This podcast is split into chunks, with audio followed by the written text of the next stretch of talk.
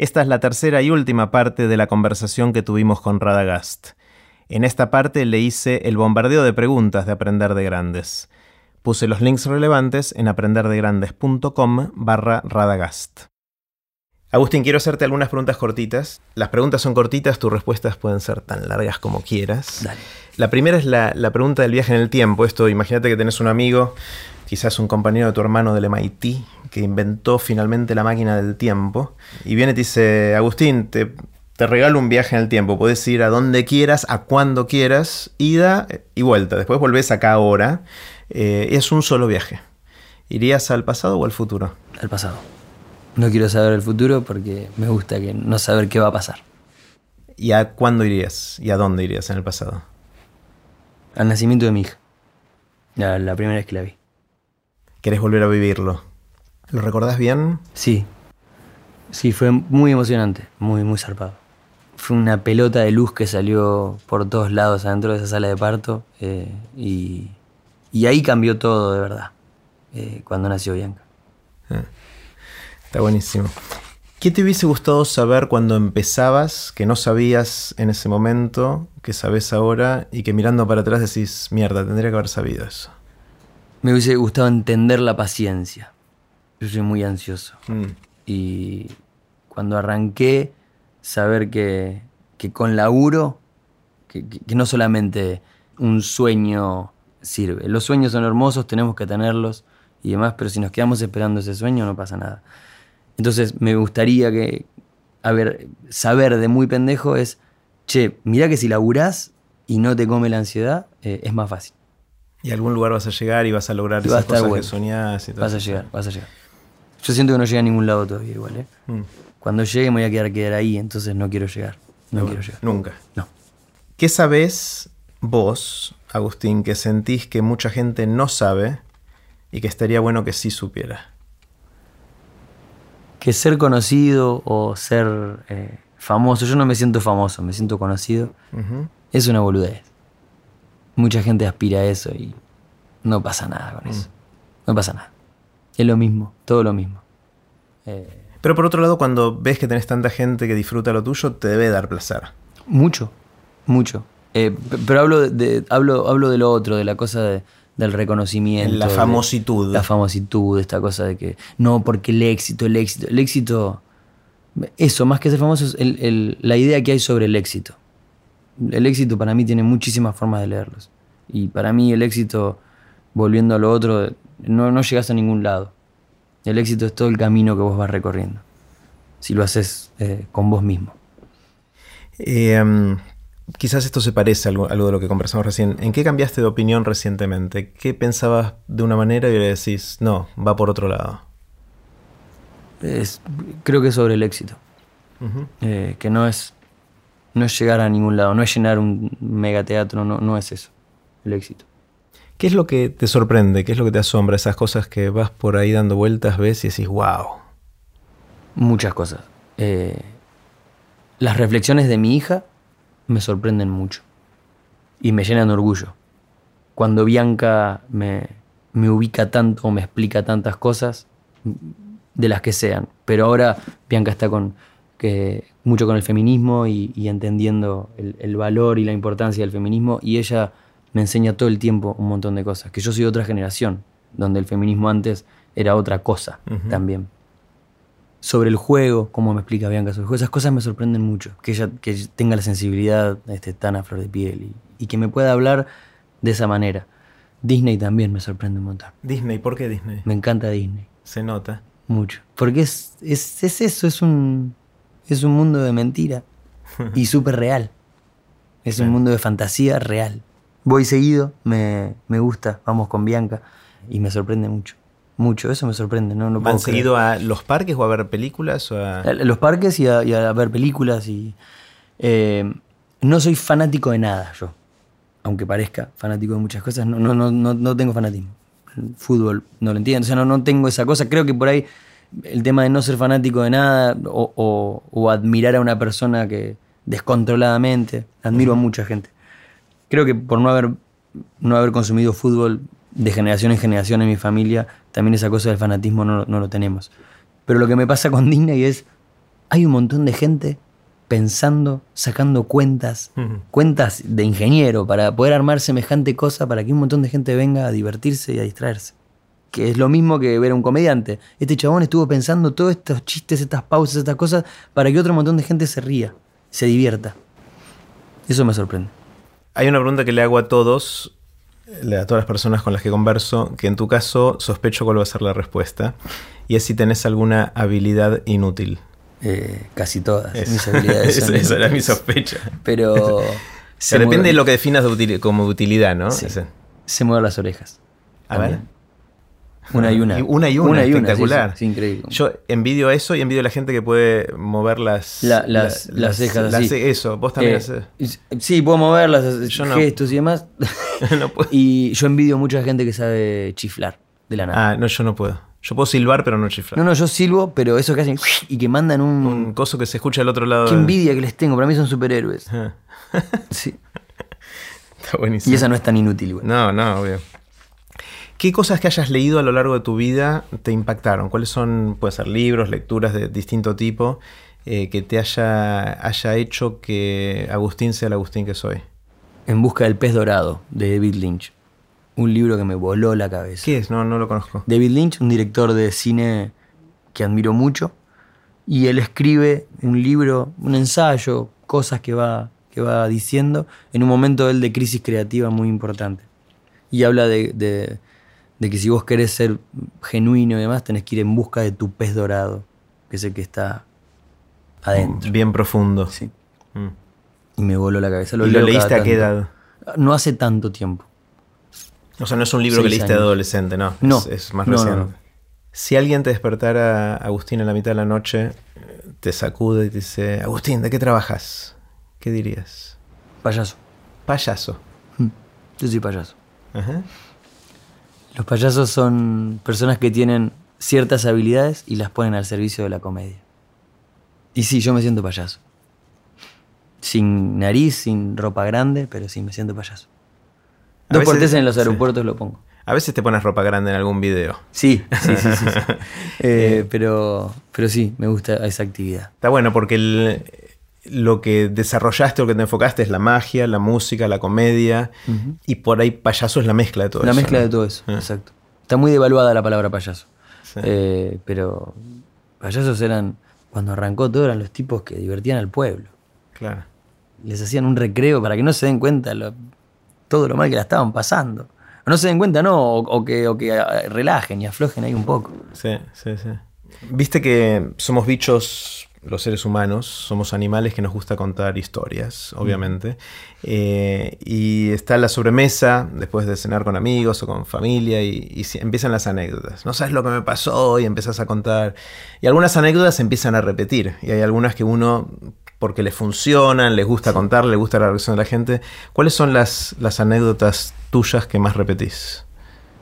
Un pedo que se tiró pobre mi abuela, siendo muy viejita en un cumpleaños de mi madre, eh, que fue, fue creo que la tentación de risa general más grande que yo vi en mi vida, que no se podía parar, nadie podía parar, nadie, porque encima mi abuelo se enojó con mi abuela por la situación que, que avergo- avergonzante que estaban viviendo y eso hacía que cada vez más gente se ría y había una persona operada que se le iban a saltar los puntos de lo que estaban riendo, entonces nadie podía parar de reírse, fue como una cosa felinesca hermosa. ¿Y ella se rió también o no? ¿Se mi abuela morir? estaba muerta de la risa, Ah, ¿sí? preocupada por su consuegro, que era mi otro abuelo, Ah, eh, de qué iba a pensar de ella que se había tirado un pedo. Y fue esa, esa anécdota la cuento mucho. Y creo que ya cada vez le agrego más cosas, pero Claro. me- amo, amo esa anécdota. Eh, sí, sí, esa es mi anécdota favorita. Mm. Es muy loco, ¿no? Como las anécdotas, esto decís que ya no sabes si fue lo que pasó, cómo van cobrando vida propia y se transforman Oh. en una historia en la cual es muy difícil de saber qué pasó de verdad y casi no importa, ¿no? Ya no importa, no, no, ya no interesa. Eh, es genial. Hablaste un poco de, de cómo empezaste a los ocho años a cantar y todo eso. El- ¿A qué le atribuís el nacimiento de lo- la pasión que tenés por lo que haces? ¿De qué, qué- qué sentís que fue lo que pasó en tu vida en algún momento? Quisiera que desarrollaras estas ganas de ser payaso. Quizá porque quería que me miren. Mira que te diré. Contame más. Eh, me miraban mucho Pero por ahí quería, yo necesitaba que me miren más todavía. Necesitaba, que necesitabas que quién, te, tu familia, tus amigos, todo el entorno, los que estaban ahí. Eh, aunque no lo creas, yo soy un tipo muy vergonzoso. Me da vergüenza. Eh, perfil bajo, yo no ando por la vida, eh, tirando cornetas y demás. Y quizás toda esa vergüenza que, yo tenía de pibe la, transformé en, en, che, mírenme, no pasa nada, estoy acá y está todo bien. Y, eh, subís al escenario, prendés la cámara y ahí, o sea, ahí se va esa vergüenza. Sí, sí, totalmente. Yo arriba del escenario es como, no hay vergüenza, ah. no pasa nada. Decime qué hago, dale, yo luego no te preocupes que lo voy a hacer. Claro. Eh, no, no me da vergüenza. Y creo que fue eso. Después le encontré el gusto, eh, después me di cuenta que me miraban mucho y, y, ya me había copado con eso. Claro. Pero, pero creo que, que, puede ir por ahí también. Mm. Una de las cosas que debatimos mucho entre mi grupo de amigos es sobre el futuro de la educación, que obviamente es una pregunta muy amplia, enorme, que nos abruma, que no tenemos ni idea para dónde va. Eh, pero surgió una idea de que quizás en vez de debatirnos qué contenidos hay que enseñar, eh, cuál es la pedagogía detrás de cada una de esas cosas, dado que si uno desarrolla una pasión por algo, sobre todo si pasa de chico, por cómo funciona hoy el mundo, tarde o temprano lo va a aprender, va a encontrar la manera de aprenderlo. Está por todos lados, es fácil de encontrar al mejor maestro o maestra que te enseñe eso. Y entonces quizás la discusión sobre la educación del futuro debería ser solamente o principalmente cómo hacer para que los chicos, sobre todo más chicos, pero quizás en todas las edades, podamos desarrollar pasiones por algo en el largo plazo y sostenerla en el tiempo, lo que decías antes del laburo. Entonces, yo creo que esa es la gran pregunta. Es cómo hacemos para que, sobre todo los más chicos, desarrollen pasión por algo y lo puedan sostener en el tiempo. ¿Se te ocurre por dónde va? ¿Cómo hacemos para lograr eso? Creo que los docentes, no, es poner la responsabilidad a los docentes y creo que los docentes también son parte de un sistema que les dice que tienen que ser así. Eh, yo lo veo mucho en la educación de mi hija. Mi hija va a un, colegio muy bueno, por suerte. Pero veo que nadie los mira a los pibes. A ver qué mierda quieren, qué les pasa, qué sienten. Eh, qué le suceden con ciertos temas. No, los escuchan. Se respeta un reglamento que hay que hacerlo así porque el Ministerio de Educación de la pelota, de, no sé qué, hay que hacerlo. Pero enseñan cosas que, en algunos casos creo que, pierden tiempo y los alejan del colegio. Los colegios no, no, acercan a los, a los, a los pibes a, loco, venía acá a hacer esto que está bueno. Hablo en general, ¿no? no, no hay muchos tipos de colegios y demás. Eh, o, fuera de los colegios, hay, hay agrupaciones que, bueno, ustedes lo hacen, que, enseñan desde otro lugar. Creo que es eso, que, deberían tener un poco más de, atención a ver qué es lo que le pasa. Creo que también en, la individualidad de los chicos, y no verlos como estos tienen que aprender esto, porque sí. No a todos los nenes les pasa lo mismo, no todos los nenes tienen los mismos padres, no todos los nenes vivieron lo mismo. No sé, creo que estoy diciendo algo que ya lo deben haber pensado mucho, pero es mirarlo a ver ¿Qué te está pasando? Es muy loco, hacemos los clubes TED, que es mm. esta iniciativa que hacemos en, TDX Río de Plata y en, también con el trabajo de, muchos otros eventos TEDx en, en, el país, en la región, en la cual le capacitamos a docentes para que con los chicos hagan un camino, un recorrido, que es un camino parecido al que seguimos con los oradores de, de TEDx Río de Plata y otros eventos TEDx. Eh, y una de las cosas que nos dicen los chicos, son chicos de escuelas secundarias, en, por ahora en todo el país en Argentina y pronto en otros países. Nos dicen los pibes, esta fue la primera vez en toda mi escolaridad en la cual mi voz tuvo algo que ver. La verdad es que me escucharon a mí y no era más una cosa de yo absorber eh, conocimiento y después escupirlo en la prueba. Eh, y fue mucho más de, bueno, ¿qué me interesa a mí? ¿Cómo lo, lo desarrollo? ¿Cómo lo cuento? ¿Cómo contagio mi pasión por lo que siento? Y me parece muy loco que pase eso, ¿no? Porque si pensás a futuro, probablemente eso es una de las cosas más importantes que cada uno de nosotros tiene que desarrollar y no nos enseñamos a hacer eso. A mí me pasó algo muy loco en, primer año de secundaria. Mi profesora María Elena Di Sarli, eh, de literatura, nos dijo que teníamos que preparar una clase de lo que quisiéramos. De lo que quisiéramos. Era de literatura esta materia, pero me dice, ustedes necesito que hablen de lo que más les gusta hablar en su vida o lo que más les gusta hacer. Yo preparé una clase sobre la historia de la magia y terminé siendo mago. Eh, si bien ya lo venía haciendo, pero esa charla que yo hice la terminé con un truco de magia. Después me vio esa profesora y me dijo si quería hacer un show en ese lugar. Pero esa vez, ahora vos diciendo esto, fue la primera vez que yo tuve voz y, y pude decir y contar lo que a mí me copaba hacer. Y hay varios compañeros que también terminaron haciendo lo que en esa charla contaron, que ahora estoy haciendo memoria. Eh, hay un sociólogo, un abogado. O sea, hablamos de lo, Y que, hablaron nos de sus temas. de lo que nos copaba a nosotros. y punto. Hay un, hay un ilustrador ahora que está laburando en Disney, que estaba ahí. eh, y él habló sobre dibujo y dibujó y contó sobre cómo dibujaba él. A los 8 años, No, no, no, esto fue, yo tenía 12 años. 12 años. Y es esto, es darle la voz a, a los pibes y dejar de subestimarlos.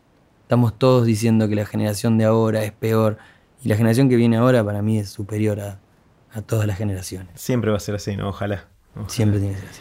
Eh, Agustín, ¿cómo... mm, Obviamente la gente, mucha gente que nos va a estar escuchando eh, ya te sigue, pero para los que no te siguen, que es Instagram la principal plataforma, es arroba, Soy Rada. arroba soy Rada. Dentro de, un poqui- de una semana va a ser arroba Soy Rada. Bien. Esto si quieres editarlo, pero es Bien. arroba Soy Rada. Eh, mientras tanto era Soy Radagast. Radagast, exacto. Y bueno, obviamente está también el, eh, el show en Netflix. Eh, que lo buscan como Soy Rada. Soy Rada se llama, el, el- show se llama así Soy directamente. Rada. Claro. y Eh, muy pronto, Ajá. así tipo primicia, se Sí. viene Rada House. Rada House, ¿qué es Rada eso? House. Rada House es un late night a mi estilo en mi casa. ¿Que va a salir por la tele o por Netflix? Bueno, va a salir por YouTube, por eh, Facebook y por Instagram, en mis plataformas. Un proyecto hermosísimo que ya lo estamos grabando, con banda en vivo, un amigo de cocina, un invitado y una charla así como esta, Espectacular. con una persona importante eh, y copada, y- o, o no importante y súper copada, o no copada. Y, Está buenísimo. y, y va a estar re bueno, está re bueno. La verdad que estoy viendo ahí, hace un ratito antes de llegar acá, vi algunas cositas y está genial. Eh, es como cuando abrís las puertas de tu casa, abrís la Es puerta de tu literalmente corazón. en tu casa. Es mi casa, completamente en mi casa. Y, está, y, y tiene la modalidad de mi casa. Por ahí pasa mi hija o pasa un amigo que está parando en casa o, o uno me pregunta dónde está la sala, el cocinero, y le digo. Es, es eso. Está buenísimo. Bueno, Agustín, gracias. Me encantó Gracias, charlar. la pasé bárbara. Buenísimo. Muchísimas gracias. Ahora sí, así terminó la conversación que tuvimos con Agustín Aristarán. Espero que les haya gustado, tanto como a mí. Recuerden que pueden suscribirse para no perderse ningún episodio de Aprender de Grandes en aprenderdegrandes.com. Los espero en el próximo episodio de Aprender de Grandes, cuando les cuente lo que aprendo en mis intentos por seguir aprendiendo durante toda la vida y en las conversaciones que tengo con gente que admiro. Chau.